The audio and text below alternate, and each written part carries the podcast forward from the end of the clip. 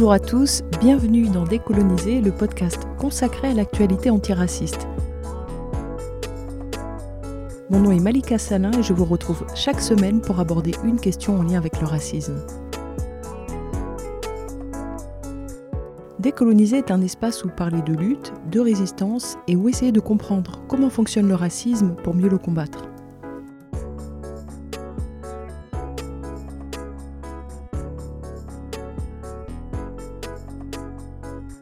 En ce moment, on parle beaucoup du Front républicain qui serait pour certains une stratégie pour empêcher l'ascension du FN au présidentiel. En 2002, le FN au deuxième tour des présidentielles, c'était un événement inédit. Ces élections présidentielles, c'est vraiment le fait marquant de 2002 parce que le succès de Jean-Marie Le Pen et sa sélection pour le second tour des, des présidentielles crée vraiment une onde de choc.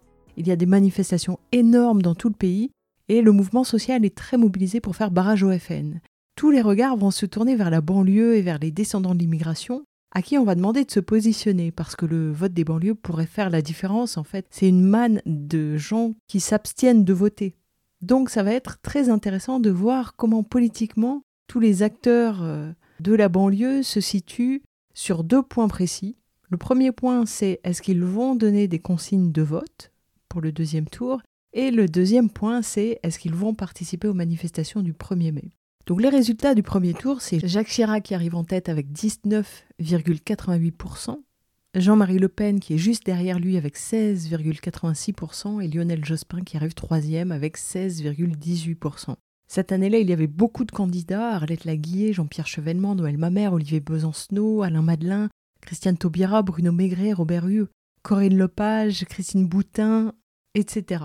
Et donc pendant que le mouvement social est mobilisé pour préparer ce front républicain pour le deuxième tour, entre les deux tours, José Bové va à la rencontre des associations de quartier à Vénissieux. Alors c'est pas du tout lié au présidentiel, c'est une réunion qui était prévue de longue date pour parler de Palestine.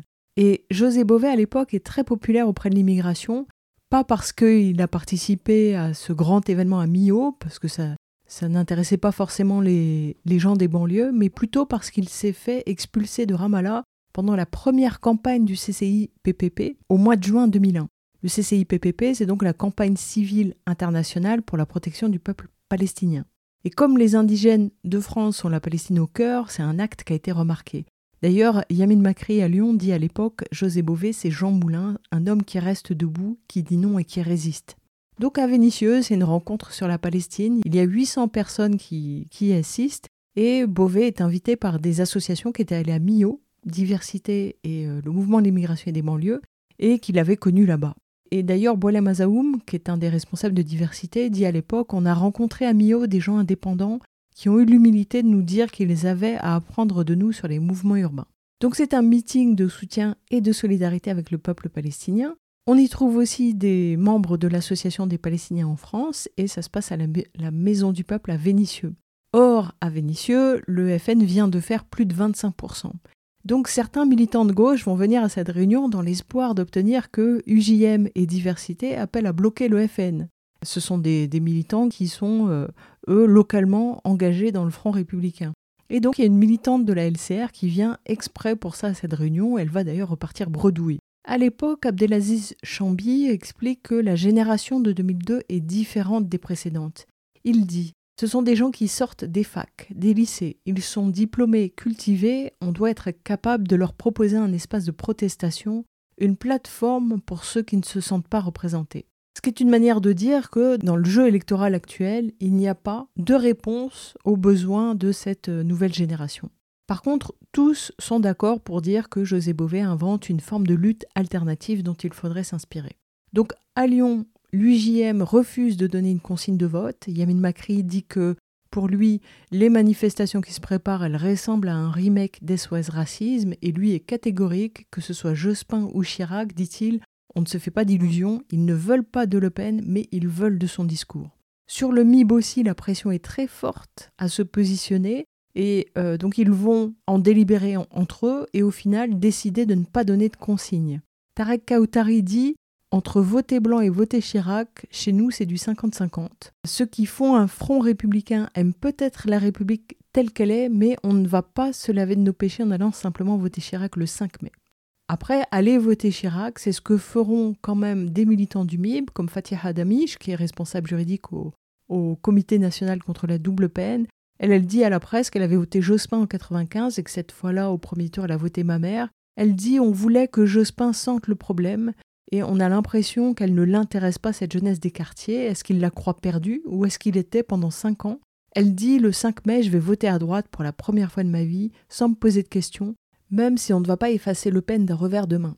Un autre militant qui se présente comme jeune citoyen de France, un cadre supérieur et militant au MIB, tient à apporter sa voix à toutes celles qui s'opposeront au Front National. Mais il dit au journaliste qu'il interviewe que il est quand même très sévère avec la gauche, cette famille dont il a le sentiment qu'elle l'a trahi.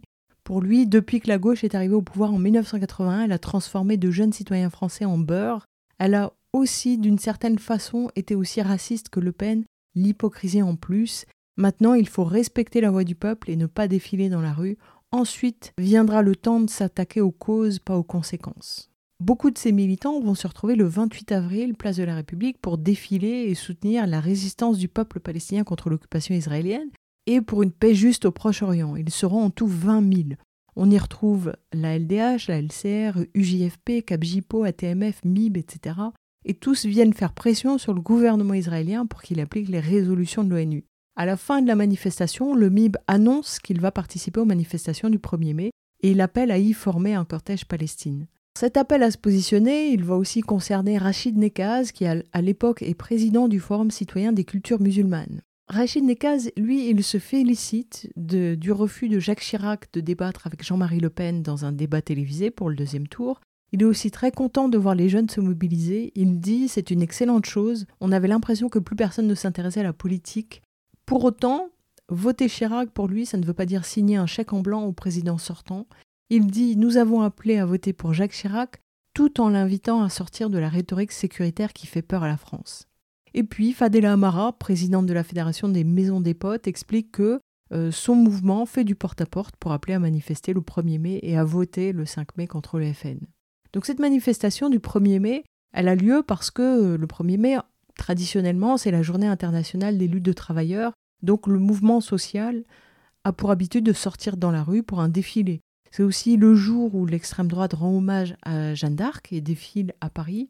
Et c'est ce qui fait que euh, cette journée est choisie par les organisations de gauche pour des manifestations anti-Le Pen. Il y a une soixantaine d'organisations qui lancent cet appel, des organisations syndicales, des associations, des partis politiques.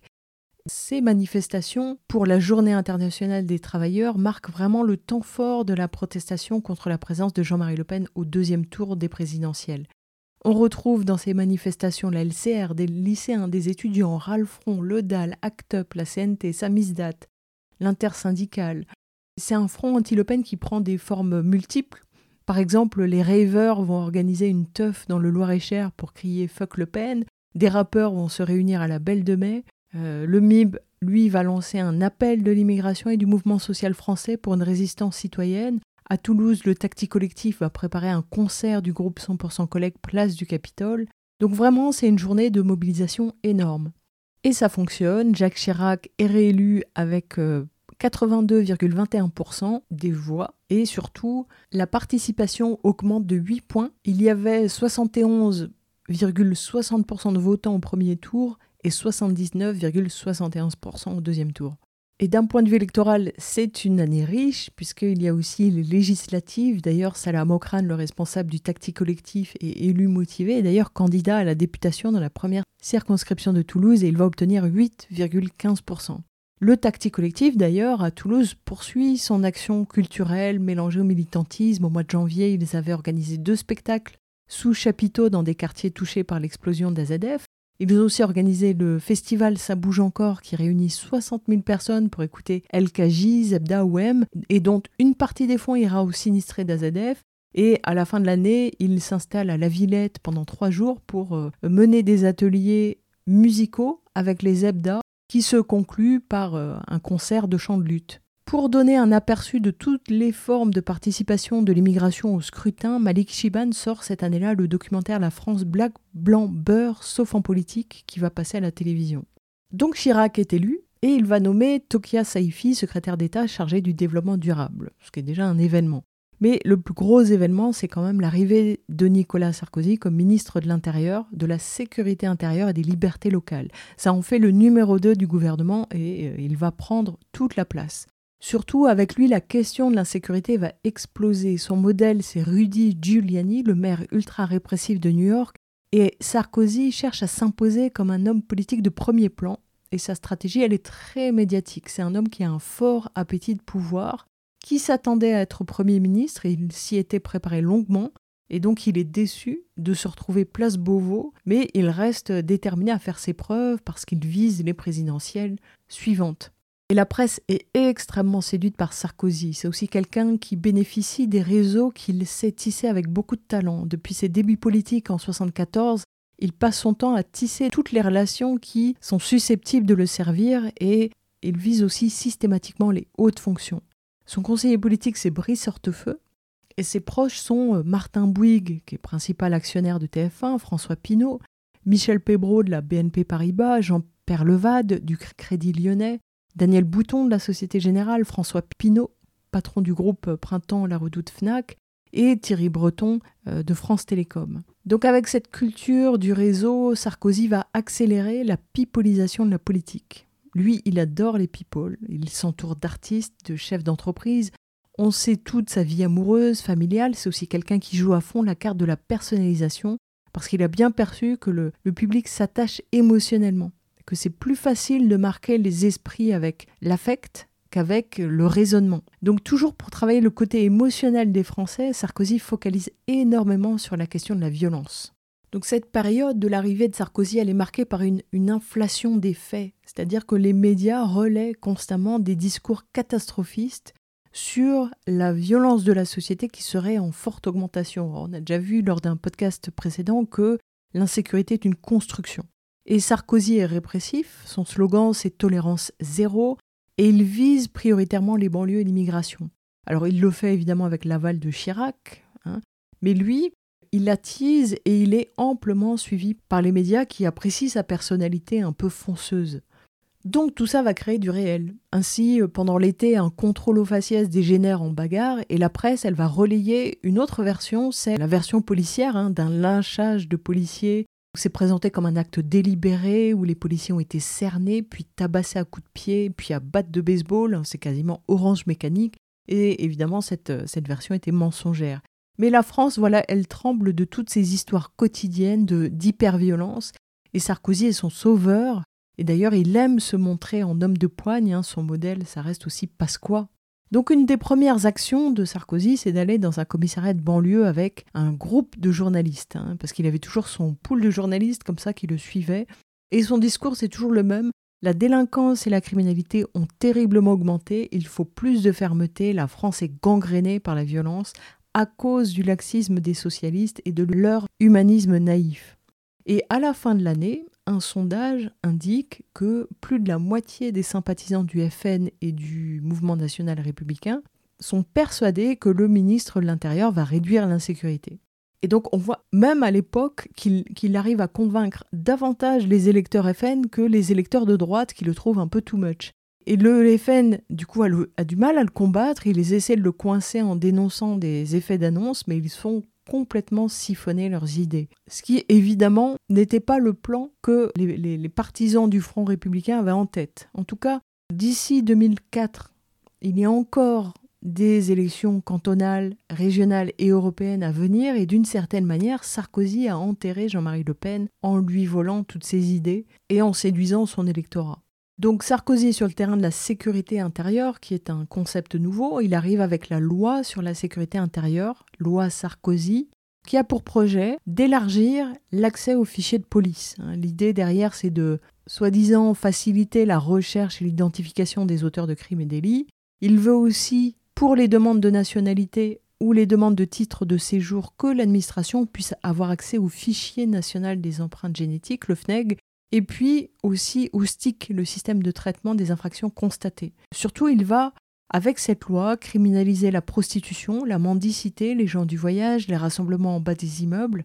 C'est une loi qui est débattue en 2002, qui est votée en 2003, et qui va euh, chouchouter, gâter les policiers en leur donnant davantage de moyens. Et Sarkozy se souvient de la méthode de Pasqua, donc il, il suit le même exemple, il satisfait les demandes des policiers, et c'est sa manière à lui de se mettre les policiers dans la poche. Dans le fichage, il autorise de ficher des personnes contre qui il existe des raisons plausibles de soupçonner qu'elles ont commis une infraction. Donc euh, ça élargit évidemment le cadre euh, possible de fichage. Les conditions dans lesquelles les policiers peuvent fouiller les véhicules sont aussi élargies. L'outrage au drapeau est plus sévèrement puni. Hein, euh, la France, on l'aime ou on la quitte, c'est aussi ça. Et ça peut valoir la prison si jamais cet outrage est fait en réunion. Il propose la garde à vue pour les mineurs de moins de 10 ans et puis, et puis encore plein de, mesures dans cette loi Sarkozy. évidemment, toutes ces mesures, elles sont là pour alimenter le mythe de l'ennemi intérieur que, que les militants de l'immigration évoquaient à partir de 2001. C'est-à-dire que euh, l'ennemi intérieur, c'est le danger qui justifie toutes ces actions de, de répression dites de sécurité intérieure. Et à l'époque, le mouvement social est très mobilisé, il s'empare de ce sujet, il essaie d'alerter aussi sur ces dangers. Au mois de mai, un colloque Démocratie, éducation, sécurité, quelles valeurs, quelles pratiques réunit des chercheurs à Paris. Le lendemain, à la Bourse du Travail de Paris, la FSU organise un débat Réfléchir et agir sur l'insécurité, auquel participent Loïc Vacan et Malek Bouti. La même semaine, le MIB et le Réseau contre la fabrique de la haine montent un forum contre les violences policières et sécuritaires à la Bourse du Travail de Saint-Denis et invite ACT UP, le GISTI, Droit Devant, les syndicats Sud, CNT. On peut y entendre la mère de Youssef Kaïf, Pierre Didier Tchétchéapéa d'Agora, ou les frères de Mohamed Berichi qui vient de décéder à Damari. Et puis toujours sur ce terrain de la sécurité intérieure, au mois de décembre, Nicolas Sarkozy est invité sur France 2 à l'émission 100 minutes pour convaincre. Il a face à lui Jean-Marie Le Pen, Jean-Guy Talamoni, Elisabeth Guigou et Salah Amokrane, et ce dernier viendra euh, lui porter la contradiction sur son projet de loi de sécurité intérieure et lui reprochait notamment les contrôles d'identité abusifs des policiers dans les quartiers difficiles et la stigmatisation sociale des cités, des banlieues et des jeunes qui y vivent. Cette même démarche répressive est à l'œuvre du côté de la justice avec la loi Perben promulguée au mois de septembre et qui va complètement réformer l'organisation judiciaire et la procédure pénale. Le gouvernement profite de l'été pour la faire passer et il y a euh, pas mal de recul avec cette loi. D'abord, le fait que jusqu'à présent, en France, pour les mineurs, l'usage c'était de faire primer l'éducatif sur le répressif. Or, avec la loi Perben, c'est plus du tout le cas. La délinquance des mineurs est assimilée à celle des adultes. Ensuite, le droit à un procès équitable recule. Cette loi crée une juridiction de proximité qui euh, met en péril le principe d'indépendance de la magistrature et puis surtout les procédures sont accélérées. Concrètement, ça généralise les comparutions immédiates. Et les comparutions immédiates, elles vont concerner des délits mineurs où les gens encourent bon, au maximum six mois par exemple, mais ça peut aller jusqu'à des délits encourant dix ans de prison. Or, les comparutions immédiates, c'est de l'abattage. Notamment parce que pour bien rendre la justice, il y a besoin de tenir compte de la personnalité de l'auteur et de prendre le temps d'enquêter, et dans la précipitation, il n'y a pas le temps de faire ça. Le seul élément qui compte, c'est l'élément à charge, qui vaut à la personne d'être devant le tribunal, et euh, si c'est un flagrant délit, la, voix de la police compte de manière disproportionnée, et euh, la personne accusée n'a pas le temps de tenter de démontrer que cette voix peut être mensongère, et, donc ces comparutions immédiates, c'est une manière de systématiser l'enfermement. Donc la société, elle est contente, elle se débarrasse d'un problème, mais c'est une vision à court terme.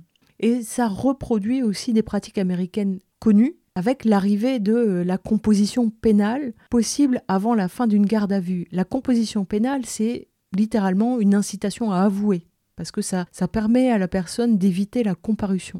Mais pire que ça, la, composition pénale, elle peut être validée par un juge de proximité qui n'est pas un juge indépendant. Autre point, la loi Perben, elle incite à la délation parce qu'elle va élargir les cas où il est possible de recourir à un témoin sous X. Or, quand un témoin est anonyme, il ne peut pas y avoir de confrontation. Donc ce sont encore les droits de la défense qui sont bafoués. Et la loi Perben, elle facilite le placement en détention provisoire notamment parce que quand euh, il y a une ordonnance de mise en liberté, le parquet a la possibilité de faire appel immédiatement et donc d'empêcher cette, euh, cette, mise en liberté. Et donc, quand on repense au front anti-Le Pen, le message pour les gens était de dire ce n'est pas un chèque en blanc. Si on vote pour Chirac, c'est aussi un appel à faire barrage aux idées de Le Pen. Eh bien, Chirac s'est littéralement assis dessus et a choisi de faire de la politique sur l'insécurité et une politique hyper répressive et les banlieues, elles seront les premières à en faire les frais.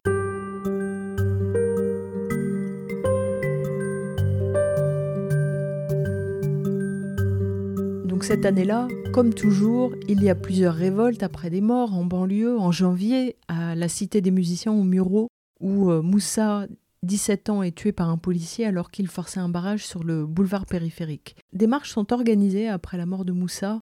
Deux marches. Une marche pour la paix, des associations qui se disent citoyennes, elle réunira 30 personnes. Et puis une autre marche du MIB pour exiger que toute la lumière soit faite sur la mort de Moussa. Là, il y aura 250 personnes, dont la famille. Le SAF, le syndicat des avocats de France, et le syndicat de la magistrature seront présents en soutien. Et une conférence de presse est organisée dont le communiqué dit Il est de notre devoir de nous mobiliser contre cette politique néocoloniale qui assujettit perpétuellement, dans la République, toute une population en raison de son origine ethnique ou sociale. Cette politique ségrégative sera toujours à nos yeux considérée comme criminelle car ses fondements s'opposent à nos légitimes besoins d'égalité et de paix. La famille va finalement porter plainte contre le policier et le MRAP et le MIB vont s'engager à prendre en charge les frais de justice. Cependant, il y a quand même des voix qui s'expriment pour mettre en doute cette stratégie et euh, qui ont le sentiment que le MIB a fondu sur la famille et se l'est accaparé et l'a incité à porter plainte alors que ce n'était pas forcément justifié. D'autres, comme euh, Yazid Karfi, regretteront auprès de la presse que les militants utilisent ce drame pour euh, régler des vieux comptes avec la police. Et puis à Strasbourg, dans le quartier de Haute-Pierre, où un jeune de 17 ans originaire de la cité va décéder de mort par noyade alors qu'il tentait d'échapper à la police après avoir été surpris en flagrant délit. À Évreux, où un jeune va décéder d'overdose dans l'enceinte du commissariat. Et puis à Damary-Lélis, où Mohamed Berichi va décéder aussi suite à une action de police. Le contentieux que le MIB aurait avec la police, c'est que une action en justice contre le commissaire a été engagée par le MIB et les jeunes de la cité de la Coudray, à Poissy. Donc c'est le commissaire Éric Degas qui est arrivé en 2000 et qui a choisi comme euh, méthode d'action la fermeté. Et c'est sous son commandement d'ailleurs que Moussa est mort. Et à la Coudray, les jeunes reprochent aux policiers les contrôles aux faciès, les brutalités, les procédures pour outrage et rébellion. et ce qui va déclencher vraiment la colère, ce sont euh, les violences de trop qui arrivent sur un père de famille handicapé à son domicile, alors que les policiers viennent d'exploser la porte du logement. Il cherchait euh, l'un de ses fils soupçonné d'outrage et rébellion. Et d'ailleurs, un autre fils est passé à tabac. C'est l'acte de trop qui déclenche cette mobilisation des jeunes. À la fin de l'année 2001, les habitants de la Coudray, avec le MIB et la LDH, préparent une manif avec eux euh, et le syndicat de la magistrature les soutient. Et pendant un collage d'affiches, Plusieurs militants sont interpellés par la police. La police les accuse de les diffamer sur les affiches et sur les tracts, et donc ils vont se retrouver accusés d'outrage, d'incitation à la rébellion, de contrebande de stupéfiants et de menaces de mort par écrit contre le commissaire. Donc ça va faire 15 procès. Malgré ça, la manifestation a quand même lieu et tout se passe bien. Et en 2002, ils sont donc un certain nombre à passer en correctionnel. Et évidemment, le commissaire obtient le soutien de syndicats de police il y a même des, habitants qui vont écrire un poème pour célébrer la pacification apportée par le commissaire. Alors attention, si vous aimez la poésie, ce sont seulement des rimes pauvres. Nous autres locataires de cette cité, nous voulons croire que la nouvelle année, 2002 sera mieux que celle écoulée, car d'un commissaire elle vient d'être dotée. Les appartements squattés sont éliminés, l'élevage d'épis y était programmé, même les agressions ont régressé. À l'aube de 2002, la nouvelle année, il faut qu'elle redevienne ce qu'elle a été, une cité qui ne sera plus désertée par les locataires récemment arrivés. Donc le Parisien nous dit que les auteurs, certainement par crainte de représailles, préfèrent malheureusement garder l'anonymat. Moi je fais une autre hypothèse, hein. je pense que c'est le commissaire qui est amateur de poésie et qui a honte parce que dans son milieu il ne fait pas bon être sensible D'autres habitants ont par contre dénoncé la chasse aux jeunes qui a lieu dans le quartier, les gifles, les matraquages, les gaz lacrymogènes, les insultes, les arrestations abusives à laquelle se livreraient plusieurs groupes de policiers sur la place. Et d'ailleurs, euh, le SAF, euh, le syndicat de la magistrature et la LDH remarquent la pratique étrange du contrôle d'identité de gens connus de la justice et de la police, et pour eux, ce contrôle d'identité se change en démonstration d'autorité et en brimade. Parmi donc les, jeunes ou militants qui vont se retrouver devant la justice dans ce contexte, il y a Par exemple, un jeune de la Coudray qui est poursuivi pour les slogans que les policiers ont trouvés dans le carnet de notes qui était dans sa poche, des slogans anti-police. Il y a aussi Mohamed Ossine qui essaie de faire lever l'interdiction de se rendre dans le département d'Île-de-France où réside toute sa famille, et ça à cause d'une procédure pour outrage et rébellion et incitation à l'émeute pour des affiches du collectif. Et d'ailleurs, lui se défend en invoquant devant le tribunal une atteinte à la liberté d'expression et puis au droit de manifestation. D'ailleurs, il va obtenir partiellement gain de cause. Du côté de l'antiracisme institutionnel, une nouvelle étape est franchie en 2002. Donc euh, l'antiracisme institutionnel, rappelons que c'est la stratégie mise en place par l'État français avec des ONG pour recadrer l'antiracisme et pour substituer aux luttes antiracistes réelles des luttes antiracistes validées par l'État. Et un des axes de cette stratégie, c'était, on l'avait vu, d'associer systématiquement les luttes des minorités de genre ou de sexualité ou autres. Et ainsi arrive Ni pute ni soumise des états généraux des femmes des quartiers sont organisés à la Sorbonne, à Paris, au mois de janvier. C'est un événement qui est interdit aux hommes, y compris aux journalistes hommes. Et les femmes des quartiers viendraient y dire leur ras-le-bol face à la recrudescence de la violence et à la dégradation de leurs conditions de vie. Donc un, un, citoyen lambda qui regarde ça peut avoir le sentiment que c'est un réel mouvement qui est spontané. Un militant, par contre, va tout de suite trouver étonnant que des femmes des quartiers aient accès si facilement à la Sorbonne pour se réunir. Et puis aussi, le fait que la presse s'emballe aussi vite pour cette euh, initiative et relaie l'action en reprenant fidèlement le dossier de presse. Hein. En général, les militants n'ont pas ce privilège et donc on perçoit assez rapidement une lutte téléguidée gérée par des professionnels. D'ailleurs, un peu sur le modèle d'SOS Racisme, on voit que c'est une lutte qui est impulsée d'en haut par des gens qui maîtrisent la communication et puis qui aussi ont un réseau qui assure une belle couverture média.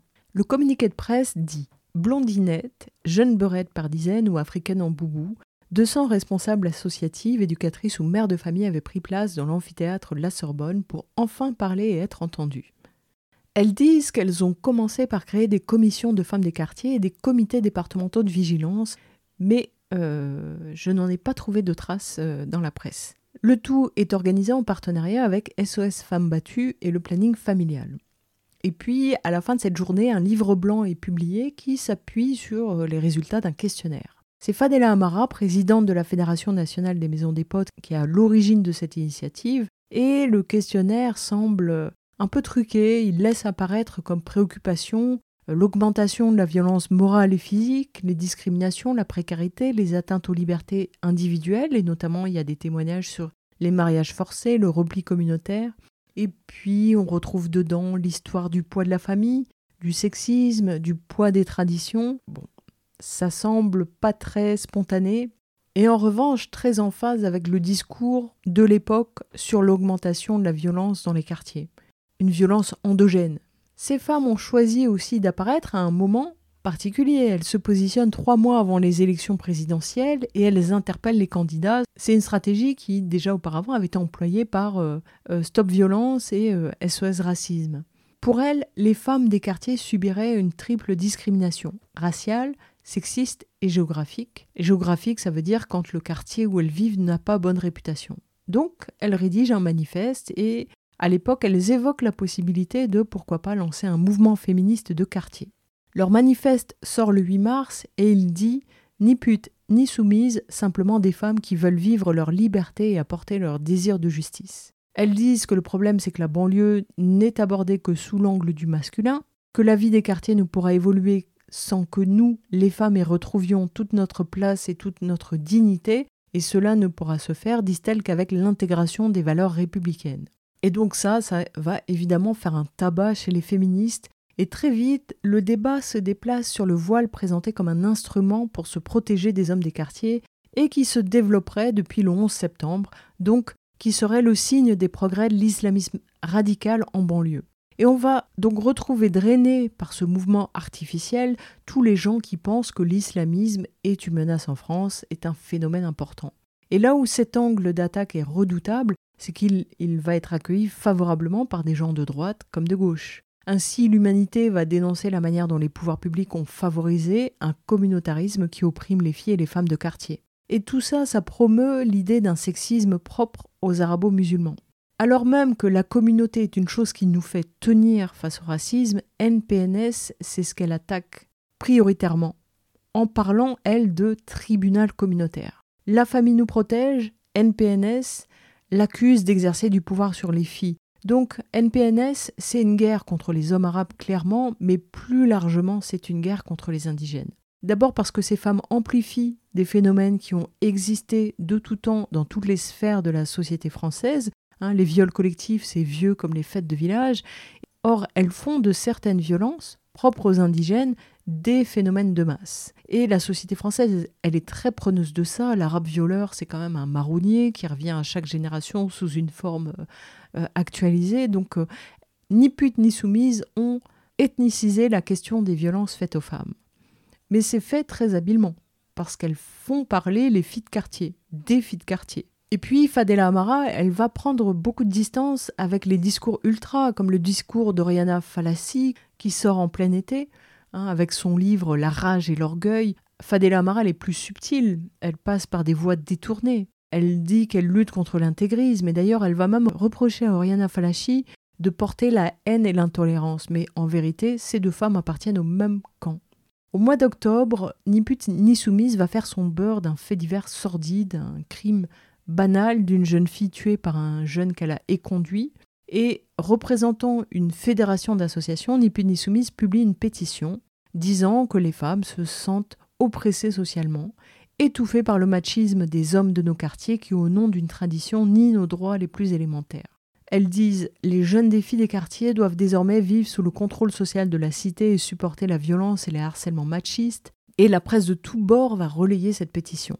NPNS font des préconisations qui sont complètement en phase avec le discours d'État sur les banlieues. C'est-à-dire, il faut former les parents, il faut imposer d'apprendre les valeurs républicaines, il faut imposer d'apprendre la langue française, transmettre des valeurs citoyennes, donner de l'éducation sexuelle aux jeunes des quartiers. Et Fadela Amara, elle se bat aussi pour que les femmes des quartiers accèdent à des responsabilités politiques. Et d'ailleurs, ça va fonctionner au moins pour elle. Mais en tout cas, NPNS va faire un gros succès dans les rangs féministes et dans le champ institutionnel. Et médiatiquement, ça va aussi ouvrir quasiment une thématique qui va se décliner en livres, en documentaires, en émissions, en magazines, en témoignages. À l'époque, ce discours-là vend beaucoup. Et donc cette mort de Sohan, paix à son âme, cette jeune fille tuée par un type qu'elle a éconduit, elle peut être exploitée parce qu'elle a tous les ingrédients pour exploser médiatiquement. On est dans la France sous Sarkozy, qui est obsédé par la violence de la banlieue et de l'immigration. On a Ni pute ni soumise qui a fait sauter un verrou et libérer une parole qui stigmatise et essentialise les hommes arabes et musulmans. Et puis on a un contexte national, international, mondial, d'une poussée islamophobe depuis la fin de l'année 2001 et aussi un contexte d'affrontement politique très fort autour de la question de la Palestine.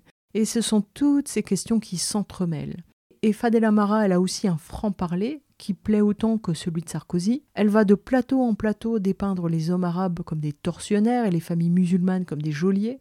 Et l'honneur, qui est une valeur positive chez nous, est même sali par elle. C'est clair qu'elle s'inscrit dans l'antiracisme institutionnel parce qu'elle utilise contre l'immigration et les banlieues des arguments des pro-sionistes. Elle dit On nous menace, on nous traite de harkis de la communauté, de putes soumises à l'Occident, de mécréantes. Et Fadela Amara, elle voit, elle aussi, des islamistes partout, des quartiers gangrénés par les islamistes avec l'aval des mers. Il y a un autre camp qui est obsédé par l'islamisme et les tares supposés des musulmans, ce sont les soutiens d'Israël qui, depuis 2001, exploitent l'indignation mondiale qui a été suscitée par les attentats contre l'Amérique pour que cette indignation s'étende aux actes de résistance des Palestiniens. Ils ont beaucoup de mal parce que la deuxième intifada fait rage et donc le monde est témoin des violences et massacres réguliers.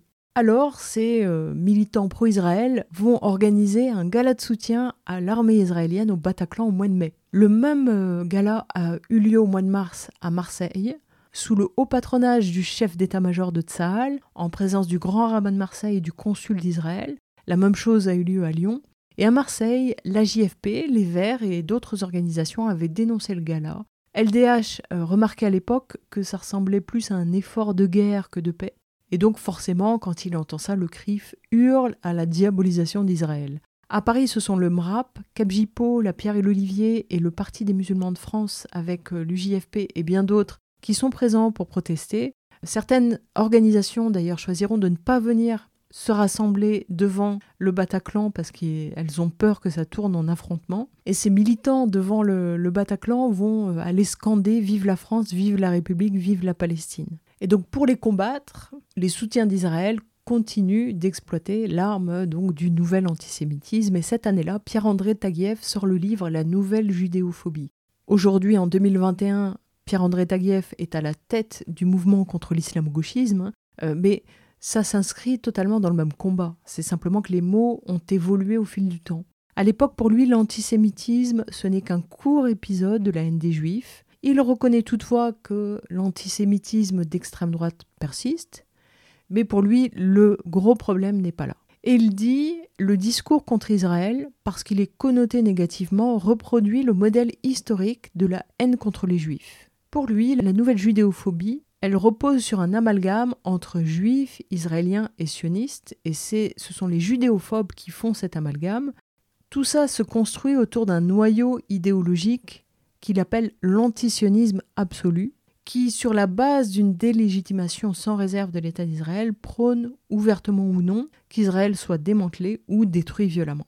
Et donc, les gens qui, échappent à cette accusation de, judéophobie, pour lui, ce sont les gens qui font la distinction entre ce que fait le gouvernement israélien et puis les autres camps politiques et le peuple. Donc pour lui, il faut nuancer et il ne faut pas remettre en cause Israël comme État. Et en ça, Pierre-André Taguieff rejoint certains soutiens modérés à la Palestine. Ensuite, Taguieff va lier antisionisme et terrorisme islamiste, évidemment. Il va tout inverser. Pour lui, par exemple, les massacres de civils commis en Israël sont le fait d'islamikaz palestiniens du Hamas ou du djihad euh, islamique. Et euh, il considère que la manifestation pro-palestinienne de mars 2002 qui avait réuni euh, le MIB, Lutte ouvrière, et d'autres organisations, c'est déjà de l'islamo-gauchisme. Islamo parce qu'on y voit le drapeau du Hamas, gauchiste parce qu'il y a convergence de militants de gauche. Et Taguieff dit ça, c'est de l'instrumentalisation de l'humanitarisme et de l'antiracisme à des fins anti-juives. La spécialité de Taguieff, ce sont les formules coup de poing. Il est tout le temps en train de former des néologismes. Par exemple, il parle de nazification d'Israël, parce qu'il aime euh, euh, associer des idées frappantes. Et c'est pas étonnant qu'il ait joué un rôle aussi important pendant 20 ans dans la propagation des arguments pro-israéliens parce que son talent, ça reste euh, le talent de la formule, c'est une espèce d'Atali du sionisme et il est toujours excessif. C'est vraiment le paradoxe de Taguieff, c'est-à-dire qu'à la fois c'est un politologue qui est érudit et en même temps c'est un militant hyper simplificateur. Et il est extrêmement véhément envers le Parti des musulmans de France qui assimile le sionisme à un racisme. Et ce point-là, c'est vraiment un des nœuds du problème. Si jamais le sionisme était reconnu comme un racisme, alors tout le résultat de ce projet politique le serait aussi. Voilà pourquoi Taguieff et tous les gens de son camp, c'est-à-dire euh, Robert Edeker, Jacques Tarnero et plein d'autres, se démènent à ce point pour qualifier les antiracistes anticolonialistes de racistes, et pour devenir, eux, les bons antiracistes. Et pour ça, il faut d'abord qu'ils arrivent à convaincre que l'antisémitisme est le premier et le pire des racismes, et que, par extension, l'hostilité à Israël ne peut que relever de cet antisémitisme. Et donc voilà, encore une fois, bah, on est en pleine deuxième intifada, euh, il ça demande beaucoup d'efforts parce que c'est pas flagrant qu'Israël est victime. Et puis, ils sont obligés de beaucoup se mobiliser parce que les soutiens à la Palestine sont forts depuis septembre 2000 les organisations sont mobilisées et les massacres répétés en Palestine bouleversent l'opinion internationale. Et en France, ils ont bien perçu que la jeunesse de l'immigration, elle représente une part importante de ces mouvements. Donc pour gonfler l'antisémitisme, le vice-ministre des Affaires étrangères israélien va déclarer en 2002 que la France est le pire pays occidental pour l'antisémitisme. Et il choisit évidemment bien ce moment, il le fait en plein dans la campagne présidentielle. Et avec cette accusation de judéophobie, les soutiens d'Israël visent toute personne ou toute institution qui porte un discours mesuré, nuancé sur la Palestine. Taguieff, d'ailleurs, il attaque tous azimuts. Par exemple, il va mettre en cause le monde diplomatique. Mais Ignacio Ramonet, qui euh, dirige le journal à l'époque, va exiger des excuses sous peine de poursuite. Et Taguieff va devoir euh, reculer et il va adresser un courrier précisant que, contrairement à ce que ses propos auraient bien pu laisser penser, Il estime que le monde diplomatique n'a jamais publié la moindre ligne suggérant que tout irait bien dans le monde si Israël n'existait pas, et plus largement si les Juifs n'existaient pas. Mais bon, quand même, un certain nombre de collectifs et de personnalités militent activement pour imposer cette thèse du nouvel antisémitisme. Ainsi, au mois de février, un grand colloque est organisé dans le Val-de-Marne sur les nouveaux visages de l'antisémitisme. Pour sa convention nationale, l'ICRA va évoquer ce thème, même si l'intitulé de la convention est euh, L'école et la République. Et d'ailleurs, cette année-là, Taguieff est l'invité star. Tous ces militants attaquent l'antiracisme. Ils disent comment ça se fait que les actes judéophobes ne déclenchent pas de grandes manifestations. Et Taguieff est assez délirant. Il va par exemple évoquer des chasses aux juifs dans les banlieues. Il dit pour beaucoup, les positions pro-palestiniennes d'une partie de la gauche, ainsi que la licence laissée à la presse dans sa couverture du conflit, nourrissent l'antisémitisme, Quelques-uns vont au-delà et assimilent toute critique de la politique israélienne à de l'antisémitisme, et euh, Taguieff évoque carrément des chasses aux juifs dans les banlieues. Certains considèrent que les positions pro-palestiniennes d'une partie de la gauche et la licence laissée à la presse dans la couverture du conflit nourrissent l'antisémitisme. D'autres vont encore plus loin et considèrent que toute critique de la politique israélienne est de l'antisémitisme. Ariel Sharon, lui, évoque une très dangereuse vague d'antisémitisme en France. Roger Guckerman du CRIF continue d'être complètement en roue libre. Quand il voit le score du FN au présidentiel, il déclare C'est un message aux musulmans leur indiquant de se tenir tranquille. Bruno Maigret sera plutôt en phase avec tout ce mouvement. Pendant l'été, il déclare que face à l'intégrisme islamique, le FN partage des inquiétudes communes avec les organisations représentatives des Juifs de France. Donc vraiment, voilà, tous ces gens unis dans la détestation de l'arabe.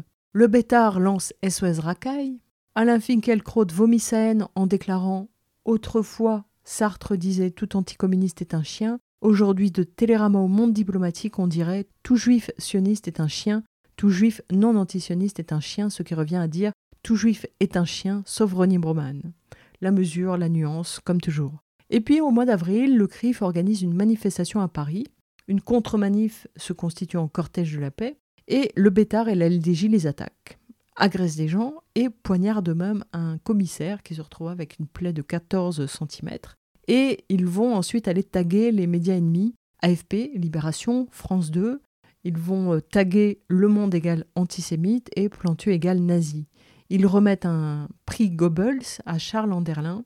Et à l'époque, Dominique Vidal nous dit que le, le militant le plus ultra de ce camp, c'est Gilles William Goldnadel, qui aujourd'hui est complètement normalisé.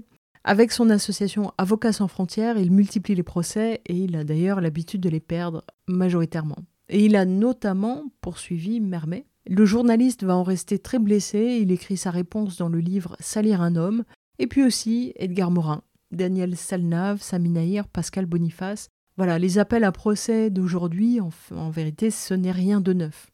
Et l'ancien président du CRIF, Théo Klein, est complètement en décalage. Lui dit qu'il n'y a pas de regain de l'antisémitisme qu'il a connu enfant. Il dit Nous sommes face à un problème général de violence dans les banlieues, et ceux qui s'attaquent aux rabbins sont les mêmes qui s'attaquent aux pompiers, à la police, aux enseignants. Il voit se transposer ici la guerre israélo-palestinienne, mais il dit Du côté des jeunes maghrébins, ça se traduit par une violence parfois physique, mais cette jeunesse-là n'a pas d'autre moyen d'expression. Mettre le feu à une synagogue, ce n'est pas pareil que mettre le feu à une voiture, mais ça ne change pas la nature de l'acte vu de celui qu'il commet. Je ne vois pas, dit-il, dans tout cela la détestation intrinsèque du juif. Il essaie aussi d'inscrire l'identité juive en France hors du génocide, et à l'époque ça lui vaut d'être traité du juif honteux, car euh, comme tous les gens raisonnables à cette époque, il est remplacé par cette génération d'idéologues de la contre-intifada, dont fait partie notamment l'UEJF qui à l'époque parle d'actes anti-feuge partout. Ce sont les pompiers pyromanes. Le cas de Pierre-André Taguieff est particulièrement intéressant. C'est un homme qui est brillant, politologue, sociologue, historien des idées, qui, par son statut de chercheur reconnu, bénéficie d'un crédit auprès des médias. Or, sur le sujet du nouvel antisémitisme, il est un idéologue, il est un militant politique qui ne s'assume pas, et il espère exploiter l'aura, le statut du chercheur pour mener ce combat politique. Et, son ouvrage, donc sorti en 2002, La nouvelle judéophobie, c'est une lecture qui est très pénible parce qu'il pratique des accusations infondées, c'est l'opinion déguisée en science. Il essaie de donner une caution scientifique à cette notion de nouvel antisémitisme. Et Pierre-André Taguieff se présente comme quelqu'un qui lutte contre le racisme et contre l'antisémitisme. Et sur l'antisémitisme, clairement, il est hyper mobilisé. Il écrit en 2002 la nouvelle, il écrit en 2002 la nouvelle judéophobie, en 2004 prêcheur de haine, 2008 la judéophobie des modernes, des lumières au djihad mondial, 2010 la nouvelle propagande anti-juive, 2011 Israël et la question juive, 2015 une France anti-juive, regard sur la nouvelle configuration judéophobe antisionisme, pro-palestinisme, islamisme. Donc il est vraiment très impliqué pour imposer cette lecture de la réalité. Il veut démontrer que l'islamisme radical est héritier de l'antisionisme soviétique. Et il accuse en permanence la gauche d'être silencieuse et complaisante sur l'antisémitisme parce qu'il essaie de la faire rompre avec la solidarité avec le peuple palestinien. Donc pour lui, bien sûr, les jeunes de banlieue, les musulmans sont anti-juifs, mais ce n'est pas ce qu'il combat. Lui, il s'adresse à la gauche et il lui dit Vous êtes complice, complice de l'islamisme. L'idée derrière, évidemment, c'est qu'à force d'accusations, la gauche creuse l'écart avec les luttes antiracistes et notamment les luttes antiracistes pro-palestiniennes. Et d'une certaine manière, ça fonctionne sur certains qui sont fatigués des procès d'intention, qui sont aussi incapables de réfléchir politiquement à ce qui se noue, et donc il y a quand même des pans entiers du mouvement social qui se sont laissés progressivement prendre à ce jeu, qui ont cédé face à cette pression. Dans la nouvelle judéophobie, Pierre-André Taguieff dit que depuis la Seconde Guerre mondiale, jamais la France n'avait connu une telle haine des Juifs. Il dit que le terme antisémitisme est à relier à la vieille théorie des races, celle qui oppose les sémites et les ariens. Lui, il s'intéresse davantage à la haine anti-juive qui viendrait des musulmans et des arabes. Cette nouvelle judéophobie, pour lui, se développe autour de la haine d'Israël et du sionisme qui internationalement représentait le mal absolu comme hier le juif. Le sionisme, c'est la figure actualisée du complot juif. Et dans ses sources, on va trouver donc ce dont il était tellement discuté à Durban, le fameux protocole des sages de Sion. Ensuite, il considère que cette judéophobie elle est indissociable de l'anti-américanisme primaire. Par rapport à la Palestine, lui est partisan du processus de paix et de la désislamisation du mouvement national palestinien. Il considère que les torts sont partagés et lui se positionne comme un laïc convaincu, il veut deux États et surtout il dit il faut cesser de charoniser tout Israël. Mais son combat, c'est que cette judéophobie déguisée en antisionisme soit éradiquée. Or, il écrit La France en est la plaque tournante internationale. Ce ne sont pas ces mots, ce sont des mots qu'il reprend d'un militant du fils algérien. Et tout est comme ça avec euh, Pierre-André Taguieff, c'est-à-dire que il va chercher un ouvrage polémique, extrémiste. Euh, là, par exemple, il va citer en détail la prose de ce type sectaire pour que toute sa folie rejaillisse sur l'intégralité du mouvement antisioniste en France. et, donc, il va aller chercher les passages où ce type dénigre la démocratie, et on retrouve vraiment toutes les notions qui sont très débattues aujourd'hui autour de la notion de séparatisme, d'islamo-gauchisme, parce que Pierre-André Taguieff en a été un penseur essentiel. Il dit, voilà, ce camp-là combat la modernité, prône la violence, ils veulent euh, défendre la supériorité de l'islam sur les mécréants. Pire, Roger Garaudy a embrassé leur religion. C'est la religion de Ben Laden. Or, Garaudy est ouvertement antisémite, donc à vous de faire les déductions qui s'imposent. Et puis le choc des civilisations, c'est l'islamo-terrorisme qu'il a inventé. Les trois quarts du livre concernent la situation internationale avec une description de l'état du monde qui est complètement hallucinée. Hein. C'est la mise en contexte par Taguieff. Et après ça, il entreprend de décrire la situation française, où il dénonce la manière dont l'image de la mort euh, du jeune Mohamed près de son père a été selon lui, exploité par les médias. Il dit c'est facile de faire passer les Palestiniens pour les victimes et les Israéliens pour des tueurs d'enfants. Et puis, il enchaîne sur un exposé de toutes les violences anti-juives. En France, c'est un véritable inventaire des actes de haine, regrettable évidemment, mais qu'on ne peut pas mettre au même niveau que le racisme structurel. Et d'ailleurs, Taguieff peste contre le mouvement antiraciste qui est complètement désinvesti de ces actes de haine, en est-on bien sûr d'ailleurs, et, qui serait à l'époque plus intéressé par les testings pour mettre à jour les discriminations. En tout cas, dit-il, tout ce qui concerne Israël est démonisé. On utilise des termes comme terroriste, Sharon Boucher, apartheid, génocide, et toute la compassion va aux Palestiniens, et ça, Taguieff pense que c'est choquant. Plus choquant encore, il trouve les militants de gauche qui participent à ça, il les appelle alors les islamo-révolutionnaires. Il dit cette gauche, elle est aveugle au fait que Subrepticement, la question est en train de s'islamiser et devient le bon musulman contre le juif méchant par nature. D'ailleurs, les terroristes utilisaient la Palestine pour justifier leurs méfaits. Et il va chercher une ligne dans les déclarations des suppôts de, Ben Laden. Donc en tout cas, Taguieff en est certain, depuis le milieu des années 90, une vague de nouvel antisémitisme balaye la planète. Et ce qui s'est passé à Durban, il nous dit, en est la démonstration. Bon, si vous avez écouté ce podcast, vous connaissez évidemment la véritable version de cette conférence mondiale contre le racisme. C'est à la suite de cette conférence que Taguieff a l'idée de conceptualiser toute cette notion, même s'il avait ébauché quelque chose au début des années 90. En tout cas, vraiment, sa stratégie, c'est de viser la gauche pour attaquer l'immigration et particulièrement les musulmans, hein, pour rompre le lien entre les deux. Pour lui, c'est clair, la haine anti-juive vient des jeunes de banlieue et la, la gauche fait preuve de complaisance misérabiliste. En plus, dit-il, cette haine est couplée à une haine anti-français, un mépris pour les Français de souche. Mais en tout cas, son écriture dans cet ouvrage, c'est vraiment l'anti-science. Il fait des associations d'idées, typiquement. Ainsi, il va dire Les jeunes maghrébins voient en les Palestiniens le combat de leurs aînés algériens. Et le paragraphe d'après, il dira N'ont-ils pas héroïsé Khaled Kelkal? Et ce qui s'est passé à Saint-Denis le 6 octobre 2001 n'est-il pas annonciateur de périls à venir? 2001, hein, le 6 octobre, c'est donc euh, ce match France-Algérie qui se termine dans un joyeux bordel et où l'hymne français est hué et où des spectateurs du match auraient scandé Oussama, vive Oussama. Bon, est-ce le signe de quelque chose?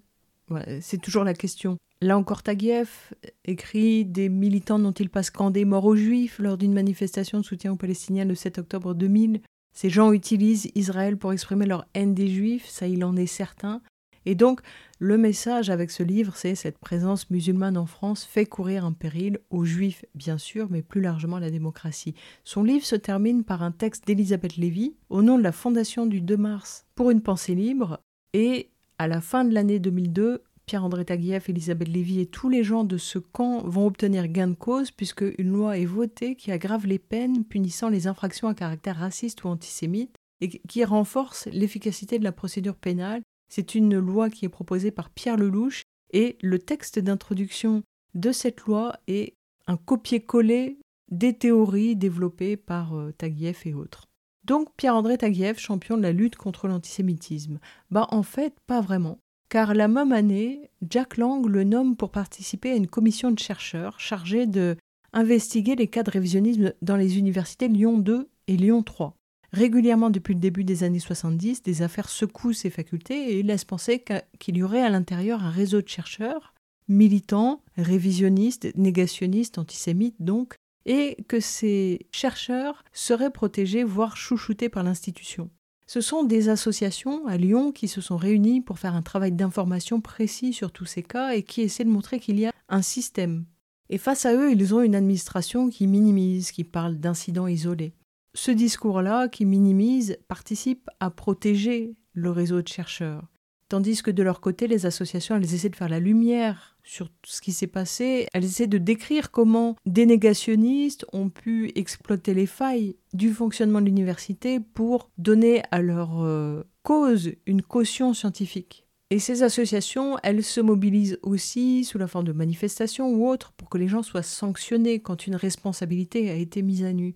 Et tout ça, c'est vraiment le fait d'un antisémitisme traditionnel qui s'exprime à l'intérieur de ces universités, mais aussi dans la société plus largement, à travers les petites phrases des militants du FN ou bien à travers les profanations de cimetières.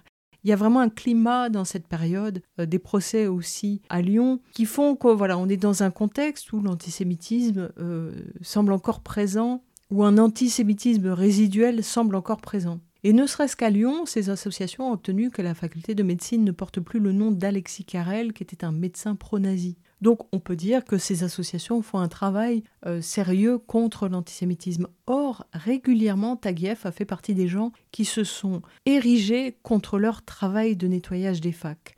Par exemple, en se portant caution publiquement de deux chercheurs pris en faute, ou en initiant une pétition contre une conférence qu'elles organisaient pour dénoncer le négationnisme à Lyon. Et quand ces associations entendent que Pierre-André Taguieff est nommé dans cette commission chargée de faire le nécessaire pour que cessent ces affaires, eh bien, euh, les associations saisissent Jack Lang, le ministre, euh, pour lui demander des comptes. Elles ne comprennent pas. par exemple, elles se souviennent précisément que Pierre-André Taguieff était violemment contre la débaptisation de la rue Alexis Carrel à Paris. Donc elles ne lui reconnaissent aucune légitimité dans l'antisémitisme.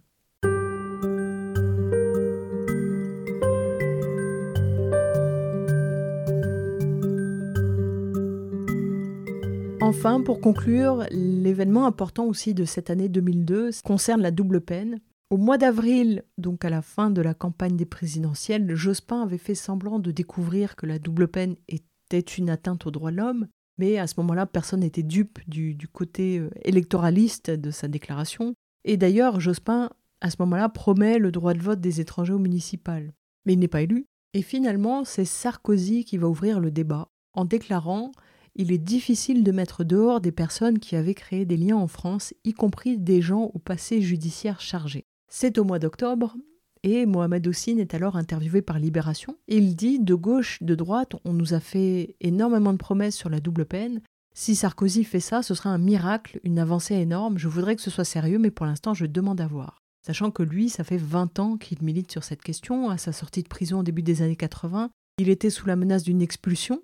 Il avait entamé une grève de la faim et obtenu l'abrogation de l'arrêté en 82. Et quand il était sorti, il avait lancé Résistance des banlieues, qui deviendra ensuite le CNDP. Il a après milité au MIB, mais quand euh, Libération l'interview en 2002, il a déjà pris des distances avec le mouvement. Et il dit La double peine, c'est une loi criminogène. Ceux qui se trouvent en situation clandestine n'ont plus rien à perdre. Certains deviennent plus dangereux que des requins. Il explique comme à chaque fois on est revenu au cas par cas. Pour lui, il ne faut plus nous la faire. On ne demande qu'une chose que les Made in France restent en France. Du côté de Une peine point barre, c'est plutôt un travail de lobbying qui a été fait. Ils ont euh, poursuivi la campagne en 2002 euh, avec une trentaine d'organisations. Et puis, ils ont projeté le film de Tavernier à l'Assemblée nationale. À l'époque, le porte-parole Bertrand Bolz, qui est aussi le fondateur de l'Observatoire international des prisons, s'était exprimé. Ce qui a vraiment été le déclenchement de la déclaration de Sarkozy, c'est la mobilisation du maire de Versailles pour un double peine de sa ville. Donc c'était un père de six enfants qui risquait d'être expulsé loin de sa famille et le maire a interpellé Sarkozy. Et ça a ouvert une brèche, c'était inédit.